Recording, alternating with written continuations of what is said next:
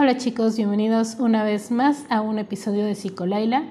Mil disculpas si escuchan mi voz así un poco rara o como mormada. Me dio una gripe horrible. Afortunadamente no fue em, el cobicho, afortunadamente. Eh, pero pues a mí siempre me da la gripe muy fuerte, entonces traigo la voz y la nariz y la garganta y todo hecho un desgorre, pero no quise dejar pasar este tema y este episodio porque estoy inspirada. Em, bueno, dos cosas. Al final de este episodio hay un anuncio especial. Espero em, que les guste la noticia que les voy a dar.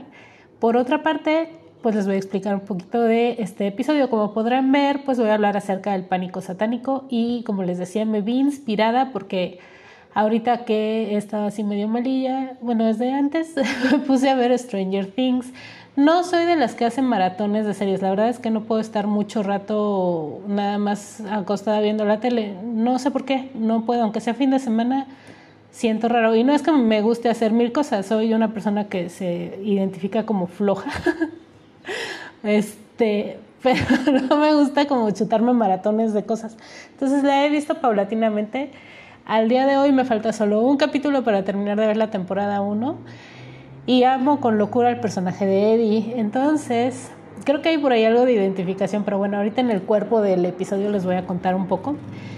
Eh, no les voy a spoilar nada de Stranger Things, solo que amo a Eddie y que me recordó esta situación del pánico satánico. También porque durante la investigación que estaba haciendo acerca de las sectas, eh, pues esto de las sectas precisamente, la primera vez que yo escuché la palabra secta fue en la época del pánico.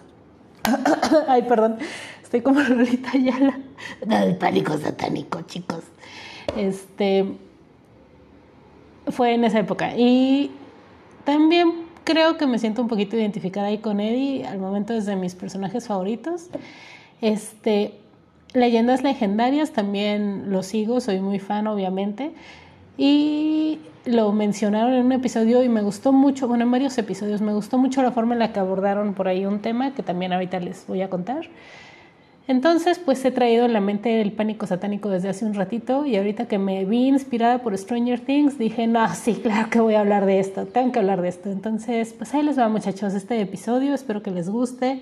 Acuérdense de interactuar conmigo, por favor, mándenme un mensajito por ahí por DM o bueno, puede ser por este ahí en las publicaciones que hacemos en Facebook, en Twitter. Yo sé que no ando muy este activa en las redes de de Psicolaila, pero les prometo ya ponerme un poco más activa. Si quieren también ando ahí en TikTok, ahí en TikTok hablen, me manden un mensajito.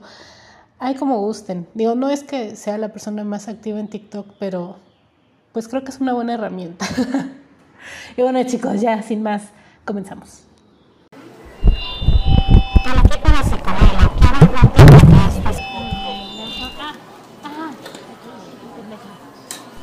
El equipo de Psicolaila quiere advertirle que este es un programa que puede resultar soez e incluye palabras altisonantes y comentarios y opiniones controvertidas. Si usted no entiende estas palabras, por favor absténgase de escuchar este podcast. ¿Hasta dónde serías capaz de llegar por tus creencias? ¿Por qué crees lo que crees? diría Diego Rusarín. ¿Estás seguro de que tienes la razón en lo que crees? ¿Y, ¿Y qué es tener razón acerca de tus creencias? Bueno, a ver, todo esto viene porque obviamente cuando haces una persecución porque alguien tiene una idea o un estilo de vida distinto al tuyo, pues no hay quien tenga la razón, simplemente son estilos de vida diferentes. De esto se trata más o menos el pánico satánico, más o menos. Los voy a poner en contexto primero mi propio contexto de, de la lidia de los noventas, cuando todavía estaba un poquito fuerte la onda del pánico satánico, o la parte que a mí me tocó porque yo era niña. Estoy segura que varios de ustedes se van a identificar. En primera porque todo era satánico en ese entonces. Las caricaturas eran satánicas, este, los juegos, eh, los videojuegos eran satánicos. Juntarte con tus amigos era súper peligroso porque te podía inducir a las drogas o al satanismo. Entonces, absolutamente todo era satánico. A pesar de que los noventas fueron muy lindos, también tuvieron una, una onda muy oscura. Yo en ese entonces me dejaba un poco influenciar porque pues obviamente era una niña por las creencias religiosas de mi familia. En sí, las personas que me criaron, mis abuelitos, ellos no me inculcaron una religión, pero la familia de mi mamá son cristianos. Entonces yo me juntaba mucho con una prima que es un poco mayor que yo. Eh, ella era cristiana en esa época, no sé si lo sigue siendo. Em, y pues había muchas cosas que, que a mí me, me permeaban de esa época. Se puso muy de moda un testimonio de un señor. Ay, ahorita no recuerdo el nombre, lo tenía, lo tenía. Pero bueno, este señor eh, de México dijo que em, había, había formado parte de una secta satánica y entonces da todo un testimonio de cosas horribles que hizo y que le pasaron porque estaba dentro de esa, este, dentro de una secta. Fue muy mediático y yo me acuerdo que a mí me tocó ver eso. Y mi tía, la mamá de mi prima, mi tía, este, pues me contaba, ¿no? Que ella había ido a ver en vivo el testimonio de este señor y que era real y que cuidó con el diablo y que era como horrible estar ahí este, en una secta y que tuviéramos mucho cuidado con el diablo porque se presenta de muchas maneras. Ellos al ser, al ser cristianos también decían que los católicos eran satánicos, que se iban a ir al infierno. Entonces, obviamente yo estaba muy preocupada por la salvación de las almas de mis abuelitos, porque ellos eran católicos. Entonces yo así como de, no, pero se van a ir al infierno. Yo tenía 6, 7 años y estaba súper preocupada por la salvación del alma de mis abuelitos, porque yo decía, es que son católicos. Cuando crecí me di cuenta que pues es lo mismo ser cristiano que ser católico prácticamente, salvo por ahí dos o tres reglas que tienen distintas, pero pues es, lo mismo. Perdón si hay aquí cristianos o católicos que me van a decir, no es lo mismo. Señores, es lo mismo. Punto.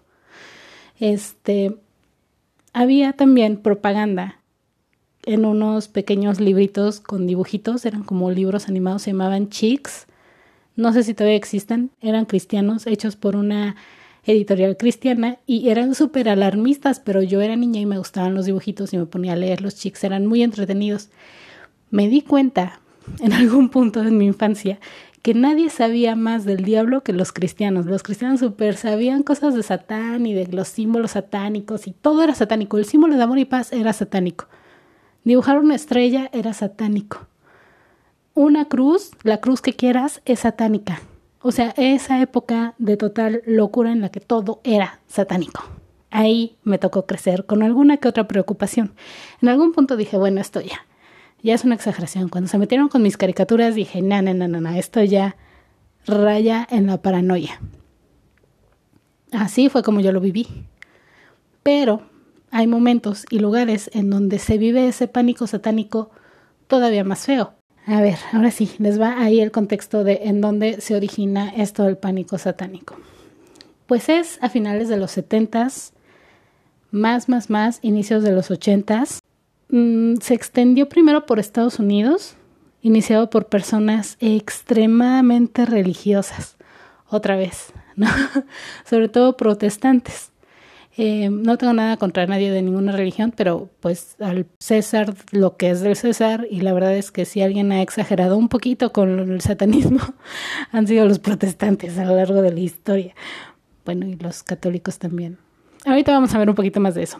Bueno, se extendió por todo el mundo, ya después de que en Estados Unidos empezó a hacer la locura, pues obviamente como es el país tan súper producido que es, con, tanto, con tanta riqueza, con tantos medios de comunicación, pues se expande a todos lados. Cualquiera diría que actualmente ya no existe ese pánico satánico, pero la verdad es que sigue existiendo.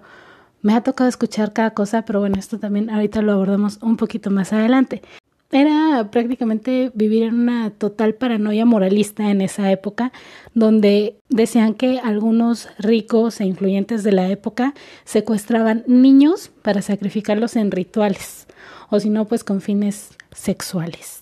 Entonces, si tú desaparecías en los ochentas, era muy probable que estuvieras en una secta satánica, siendo usado para un ritual, si eras niño. Les repito, todo era satánico.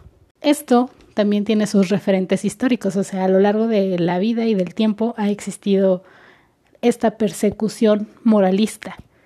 Lo tenemos con las brujas de Salem, lo tenemos con la Inquisición, la demonización de un grupo vulnerable y marginal. Eso es el pánico satánico. Este tipo de pánicos, obviamente como psicóloga social que soy, pues se los voy a contar, ¿no? Que, que tienen un, un nombre en la psicología social. Bueno, viene de la sociología y se les llama pánicos morales. Eh, hablan acerca de una reacción exagerada de discriminación hacia grupos minoritarios por parte de un colectivo. Esto lo estoy leyendo, evidentemente. Eh, todos tienen, en este grupo, todos tienen las mismas normas o bases culturales, sociales y sobre todo religiosas. Entonces, ven a un grupo minoritario que no es como ellos y que creen que es un peligro, entonces pues los hacen ver como si estuvieran haciendo algo malo o como si fueran lo peor que le puede pasar a la sociedad y que hay que tener cuidado con ellos y sobre todo que hay que erradicarlos. Les digo que yo me inspiré un poco para este tema por Stranger Things porque pues estaba viendo el discurso que da, bueno, no quiero spoiler, pero bueno, pasen los primeros capítulos el discurso que da un adolescentito, ¿no? Que dije, ¿cómo es posible que este adolescentito cause como tanta reacción por parte de la gente y que la gente le crea si es un chamaquito, ¿no? Pero en realidad sí pasan ese tipo de cosas. Gente que tú dices, a ver, ¿quién le va a hacer caso si está diciendo cosas muy ridículas? Pasa que aunque sean situaciones totalmente ridículas, si toda una sociedad o un grupo grande de esa sociedad están de acuerdo con lo que está diciendo esa persona y lo avalan, uy, pues ya, valió gorro. O sea, se vuelve, se vuelve ley lo que están diciendo, se vuelve una realidad.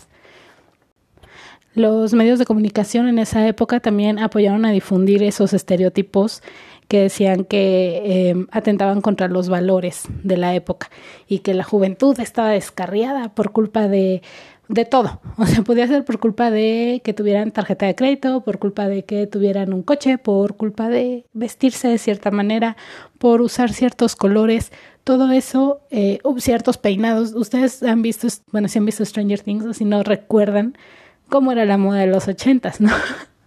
Entonces esa moda tan estrafalaria, pues obviamente causaba reacción de los grupos que eran más conservadores, diciendo que todo eso era una influencia mala para los jóvenes, simplemente por usar colores neón. Y bueno, esto empezó en Estados Unidos en 1983 eh, con lo que se conoció como el caso McMartin. Ay, a ver, bueno, se los voy a contar brevemente porque de esto hay mucha información en internet, hay otros podcasts, hay este, muchos youtubers que ya han abordado el tema y de una forma muy muy buena. Entonces yo se los voy a resumir así, ¡pum!, súper cortito. Resulta que en esa época una señora dijo que su hijo había sido sodomizado. Em, le hacen pruebas al niño, a la señora, a todo el mundo, y bueno, resulta que eran acusaciones falsas. Esta señora decía que eso había ocurrido en la guardería en donde estaba su niño. Em, al final se dieron cuenta o no hubo, no pruebas suficientes para comprobarlo, pero lo que sí se dieron cuenta es que la señora sufría esquizofrenia. Dentro de las narraciones que decía esta señora, pues sí había algunas que eran como bastante absurdas. Decía que incluso la persona que había eh, pues hecho esos actos sexuales con el niño había volado en algún momento y que eso comprobaba que entonces ellos estaban como haciendo cosas diabólicas. Eh, y que no eran los únicos, sino que él junto con mucha más, muchas más personas llevaban a los niños a túneles que estaban debajo de la guardería para poderles hacer pues cosas de índole sexual, ¿no?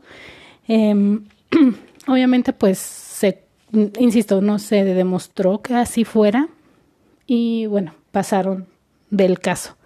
Pero la policía mandó eh, cartas a las familias de los demás niños de la guardería diciéndoles que le preguntaran a los niños si habían tenido algún tipo de, de violación. Entonces, pues imagínate, o sea, como papá que te digan, oye, es probable que a tu hijo lo hayan violado. Ahí les explicaban en la carta brevemente que Hubo acusaciones, sin embargo, que se demostró que no eran verdad, pero aún así, si ellos sabían de alguna conducta de este tipo, pues que lo reportaran a la policía, pero que interrogaran a sus niños. Entonces, pues es que eso es absurdo, ¿no? Pero bueno, en su momento no lo fue, obviamente, ¿no? Insisto, tú como papá ves que te llega una carta así, pues sí, claro que pones el grito en el cielo y claro que dices, a ver, o sea, ¿qué está pasando? Dentro de todo esto, una señora, que no me acuerdo el nombre ahorita, esa mujer se hizo pasar por trabajadora social y dijo tener estudios de psicología infantil o similar. Y se ofreció a interrogar a los niños del kinder, bueno, de esta de este preescolar. Ay, no, una barbaridad. Por eso yo siempre les digo, no es que todos los eh, profesionistas sean malos, pero sí tienen que fijarse que cuando van con un profesional, sobre todo en áreas de la salud, se fijen que sea quien dice ser. O sea, que realmente, por ejemplo, si es terapia, yo insisto mucho con la terapia, pero que sea terapeuta, no basta con ser psicólogo, no basta con ser psiquiatra, tienen que ser terapeutas, porque es un proceso muy diferente. Entonces, bueno, esta señora evidentemente no tenía los conocimientos necesarios porque en realidad ella no era lo que decía ser. Ella era una artista visual, pero había tenido un posgrado, creo que ni siquiera era un posgrado como tal, sino eh, un tipo curso de trabajo social. Entonces con eso ella se sintió con las herramientas necesarias para hacerles unos test a los niños en donde les preguntaba con unos muñequitos que eran anatómicamente pues precisos, o sea, tenían eh, los órganos sexuales reproductores de hombre y de mujer tal cual. Este, preguntarles en dónde los habían tocado, si los habían tocado, cómo fue, pero al mismo tiempo ella inducía a esas preguntas porque ella creía fielmente que estos niños habían sido Em, pues abusados sexualmente. Entonces eran interrogatorios larguísimos, los niños se cansaban, la señora como que rodeaba y rodeaba y obligaba casi a que el niño dijera que sí había sido violado. Entonces resultó al final que había 360 casos de niños que habían sido violados en esa guardería, gracias a las investigaciones de esta señora, que al momento, al día de hoy, no da la cara, obviamente, porque sabe que lo que hizo estuvo mal realizado, que los indujo a que tuvieran recuerdos falsos. Esto se puede, desde la psicología se ha estudiado el fenómeno y se puede inducir a una persona a tener recuerdos. Eh, pero bueno, eso es tema de, otro podcast algún día. Con todo esto, obviamente, pues se despertó como mucho pánico social porque pues decían, ¿cómo es posible que en una guardería tantos niños hayan sido dañados. En lugar de pensar así como de, ¿será que sí? Porque estadísticamente no dan las cifras. El lugar tampoco da para eso. Que los niños no hayan dicho o reportado absolutamente nada, que los papás no hayan notado nada en todo el tiempo que estuvieron ahí. Hasta que este caso se destapó, sí fue como, pues tendría que ser muy raro, ¿no? Bueno, el punto es que ese fue el parteaguas porque se empezó a, difundir por todos lados que había sectas de este tipo en todos lados, que cuidaron mucho a sus niños, porque los satánicos estaban dispuestos a hacer cosas horribles con sus niños. Había testimonios de gente que decía haber estado en reuniones satánicas y que habían visto cosas horribles, este, sacrificios y no sé qué. Y también decían que había un juego, y esto sale en Stranger Things, que se llama Calabozos y Dragones, que era de los principales introductores al satanismo para los jóvenes, porque como había demonios, había dragones, había mucha fantasía, pues obviamente los grupos más conservadores decían que esto era una introducción al satanismo. Porque, pues obviamente, ¿no? Si eres un adolescente y estás tirando unos daditos, pues estás jugando ahí al azar y esas cosas no le gustan a Dios. Entonces, eso ya es una conducta satánica y el hecho de que hables de dragones y de demonios es invocarlos y la forma en la que se jugaba también simulaba un ritual. Entonces, ay, no, fue, horrible, pobre juego, creo que nunca se recuperó de eso. Este, fue vetado en muchos lugares, la gente incluso quemaba sus tableros porque decían que era satánico.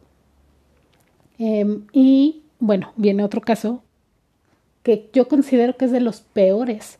Digo, en este caso de, este, el caso McMartin, Em, la persona que fue acusada sí estuvo, me parece, siete años en la cárcel, siete, ocho años en la cárcel. O sea, nada más porque alguien empezó un rumor, alguien que tenía problemas mentales, porque después una persona que no era profesional en, su, en el área o en su área em, hizo mal todo un proceso de interrogación hacia niños y terminó con cifras espeluznantes de situaciones que probablemente no pasaron. De hecho, no pasaron, no hubo pruebas de que eso sucediera. Al día de hoy no hay pruebas. Hay algo, un caso que me parece todavía más terrible. y es el caso de los tres de Memphis. También, si quieren saber un poquito más a profundidad de este caso, hay muchísimos canales en YouTube que ya lo han abordado, hay mucha información en Internet, hay otros podcasts, probablemente muchos de ustedes ya hayan escuchado de ellos, y también les voy a hacer el super mega hiper resumen de qué pasó. Hay el asesinato de tres niños y entonces, cuando encuentran los cuerpos de estos niños, pues la gente empieza a especular quién pudo haber sido. Y por ahí hay un testimonio que dice que encontraron, que habían visto pasar por ahí a un chico y que probablemente él tenía que ver con el caso. Entonces interrogan a este chico. Este chico tenía un leve retraso mental. Em, me parece que su nombre es Jesse. Es que son tres personas los protagonistas. Uno es Damian Eccles, el cual era Darks, Em, Jesse Miskel, me parece que se pronuncia, que creo que es el chico que tenía retraso, y había otro chico que se llamaba creo que Jason Baldwin, que él era amigo de el Darks, de Damien. Entonces, bueno, a Jesse lo llevan y lo interrogan. Y lo mismo, o sea, lo presionan y lo presionan y lo presionan para que diga la verdad y no lo dejan salir. Entonces, pues el pobre ya estaba angustiado, quería regresar a su casa y terminó diciendo, sí, sí, yo lo hice, yo maté a los niños, yo ya déjenme ir. Entonces, pues obviamente, em, pues lo encarcelan por haber dicho que él había sido y le preguntaron quién más lo había ayudado y como estaba siendo como muy presionado por las autoridades, terminó dando dos nombres random que fueron chicos con los que de repente se juntaban, ni siquiera era que fueran amigos muy cercanos, los llegó a ver por ahí, o sea, eran como cuates del vecindario del pueblo eh, y dio los nombres de estos dos chicos, ¿no? De Damien y de Jason. Eh, Damien era el Darks. Entonces, pues si ustedes han conocido un Darks alguna vez en la vida, saben que a veces son un poco irreverentes y, y contestones y un poquito así porque tienden un poco más a, ¿cómo decirlo? Como a cuestionar el sistema.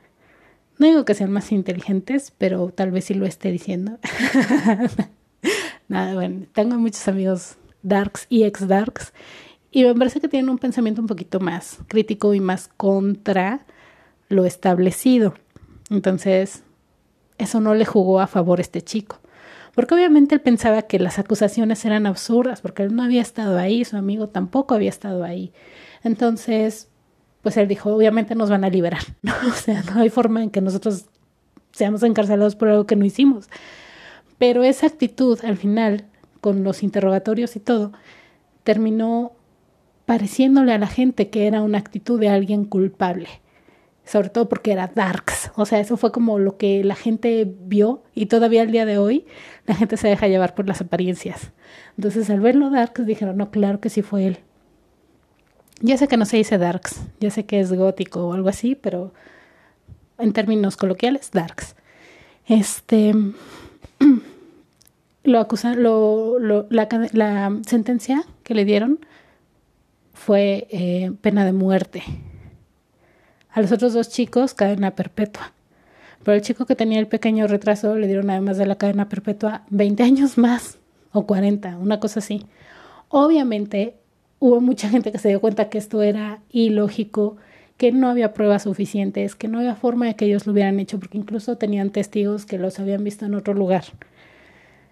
Pero no fue suficiente. Y se involucraron incluso estrellas de rock, Johnny Depp, por ejemplo, también estuvo ahí viendo qué onda con el caso, este, Eddie Vedder, o sea, muchísima gente, sobre todo como de ese ambiente rock y un poco gótico o darks, bandas de, de estos géneros, porque sabían que es algo que le podría pasar a cualquier chico de esa edad. Porque si tú eras Darks en esa época, claro que te acusaban de que tú eras el que hacía las cosas malas de la ciudad o del pueblo simplemente por tu forma de vestir. Y aún al día de hoy así se juzga a la gente. Y estos chicos pasaron 18 años de su vida encarcelados. 18 años. Nada más porque la ley no fue capaz de decir, ay, perdón, la cagamos. No, porque somos la ley, ¿cómo la vamos a cagar?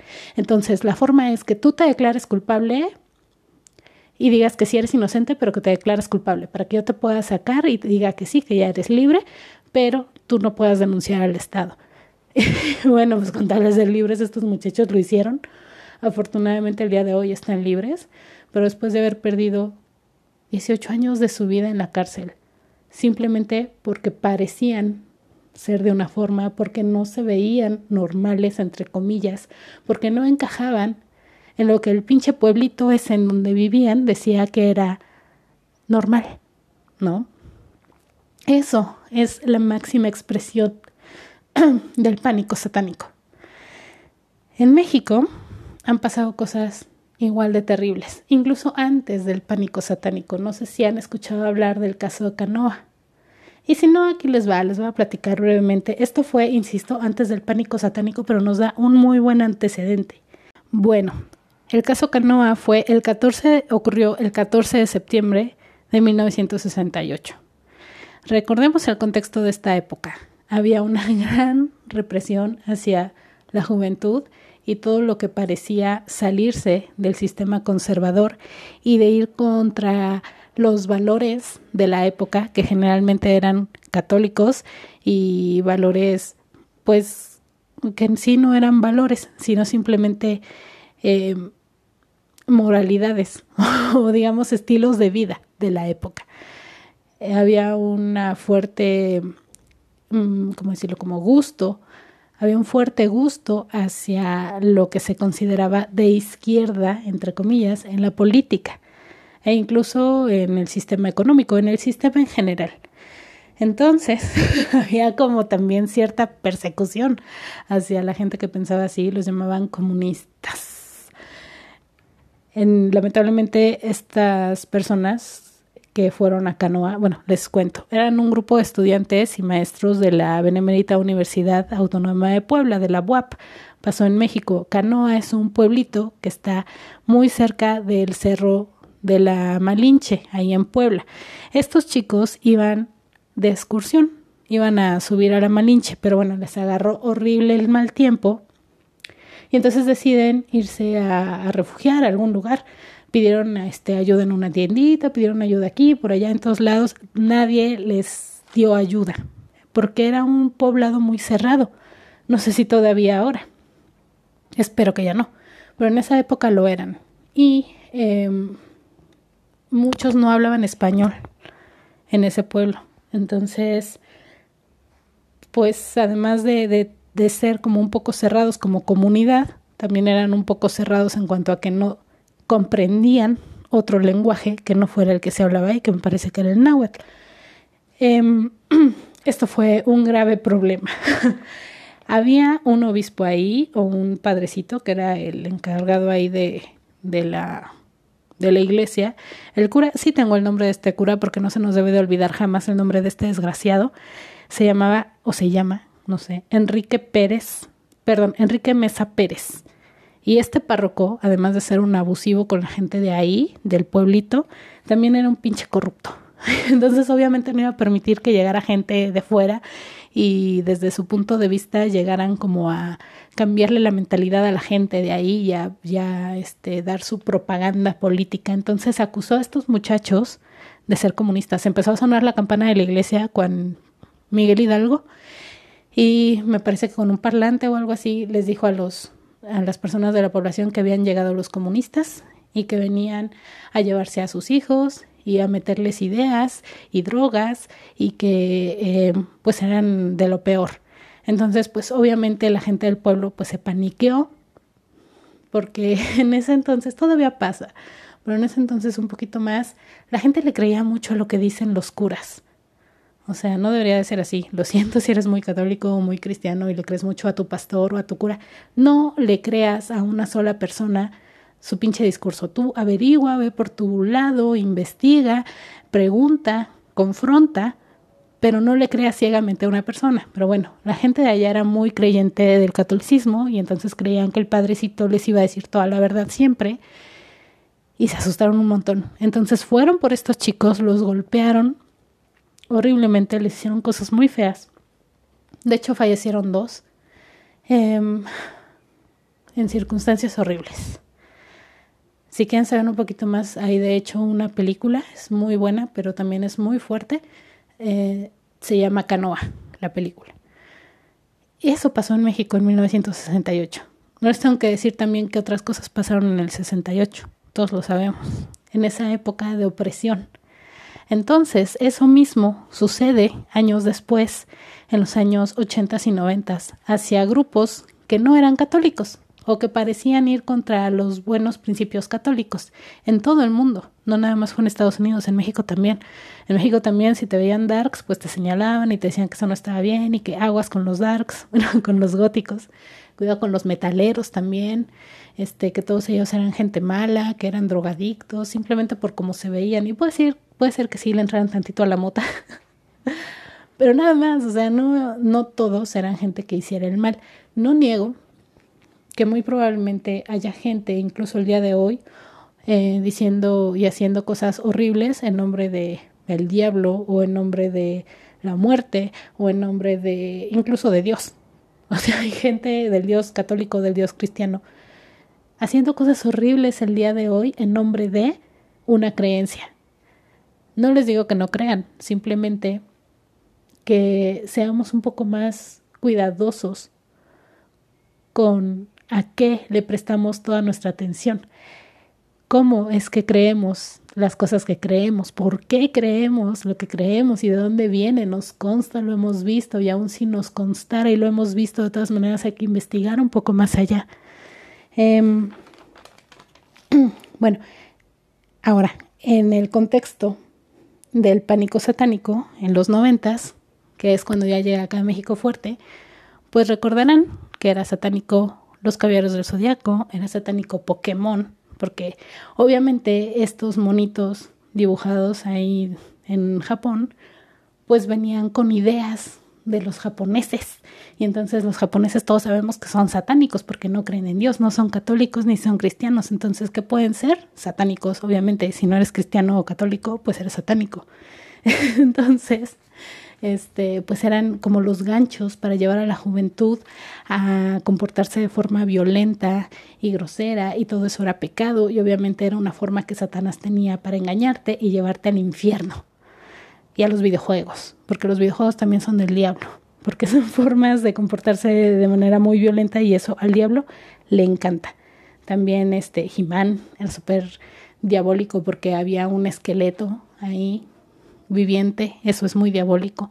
Mumra, el inmortal, obviamente es satánico, es súper diabólico también, que alguien sea inmortal, el único que no muere es Diosito. Entonces, ese es un mensaje satánico. Y así, y así, y se justificaban en un montón de cosas que el día de hoy como adulto uno los ve y dice, ay, por favor, esto es absurdo.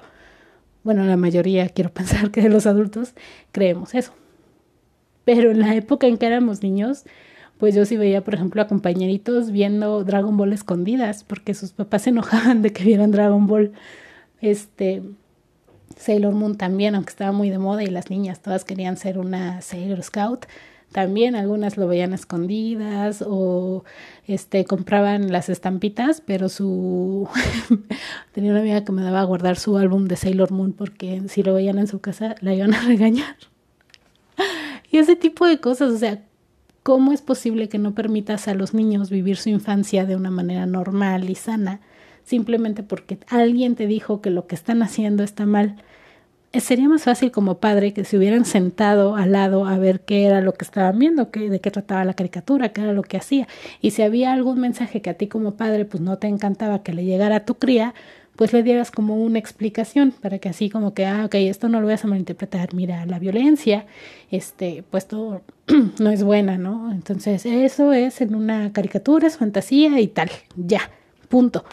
Y créanme que los niños en verdad entienden, y cuando era niña en verdad entendía que todo eso que estábamos viendo en la tele era pura fantasía, o sea, no, no somos tontos cuando somos niños y quiero que se acuerden de eso para que a los niños dejemos de tratarlos como tontos. Y espero que en la época actual no se haga como toda esta persecución que se hizo en esa época, que lamentablemente se sigue haciendo. Ahora le llaman cultura de la cancelación.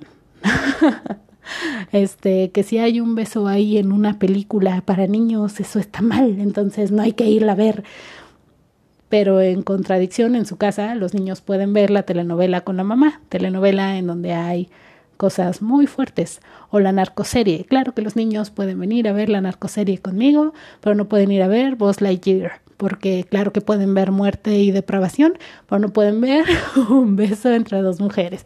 Ese tipo de cosas, ¿saben? Esa doble moral es la que toda la vida nos ha tenido presas de las ideas de alguien más, de alguien que está y que nosotros decidimos poner en un lugar de poder o en una en un pedestalito, ¿no? Que si porque es el padre, que si porque es el pastor, que si porque es la señora Lolita de la Vega que sale en, en la tele dándonos un testimonio de un señor que quién sabe si era cierto, ¿no? O sea, al día de hoy hay muchas cosas que no se han podido comprobar de ese caso del que les decía en un principio, que era según un muchacho que había estado en una secta satánica. Y no dudo que, insisto, existan en esta época personas haciendo cosas horribles en nombre de no solo Satanás, sino también en nombre de Dios, este, agrupando gente. Y eso lo vemos precisamente en las sectas, que ya merito viene ese episodio de podcast, ya merito. Este, entonces no caigamos en eso, no caigamos en el coaching, que también es una secta. Este, hay que ser muy críticos con todo, incluso con lo que nosotros creemos. Hay que saber que no somos sabedores de la verdad absoluta. Por algo el gran sabio decía, solo sé que no sé nada. Entonces, chicos, lo único que tenemos es nuestro pensamiento crítico para no dejarnos envolver por estas situaciones. Y bueno, hasta aquí el episodio de hoy. Espero les haya gustado. Y ahora sí, tengo un anuncio que hacer. Pronto, muy pronto, va a venir un podcast diferente. Eh, tengo un amigo, mi amigo Rodri. Hola Rodri, si escuchas esto. Eh, le gustó mucho el episodio que hicimos en noviembre de especial de Día de Muertos y de cosas así de Halloween y de espantos. Y entonces me dijo, porque siempre estoy platicando con él, bueno, no siempre, pero muchas veces de historias así random que me pasan o de este historias que se cuentan así paranormales o medio extrañas. Y me dijo, ¿por qué no haces de eso el podcast? Entonces dije, sí, pero no. me gusta mucho, pero no voy a cambiar como lo de Psicolaila, entonces probablemente haga otro. Y no muy probablemente, sino que ya lo voy a hacer. Él de hecho me va a ayudar, ya le dije, ya lo comprometí, que me ayude con historias de allá. Él es de Corrientes Argentina, entonces me va a pasar historias de por allá y yo también voy a dar algunas historias de por acá y cosas que también a mí me pasan. Es muy raro porque pues yo como persona que se cree crítica, aún así creo en algunas cosas paranormales. No es que crea, crea así de que no, sí, claro que existen los fantasmas. Pero en verdad que me han pasado cosas raras, entonces estoy abierta a la posibilidad de que haya cosas para las que aún no tenemos explicación.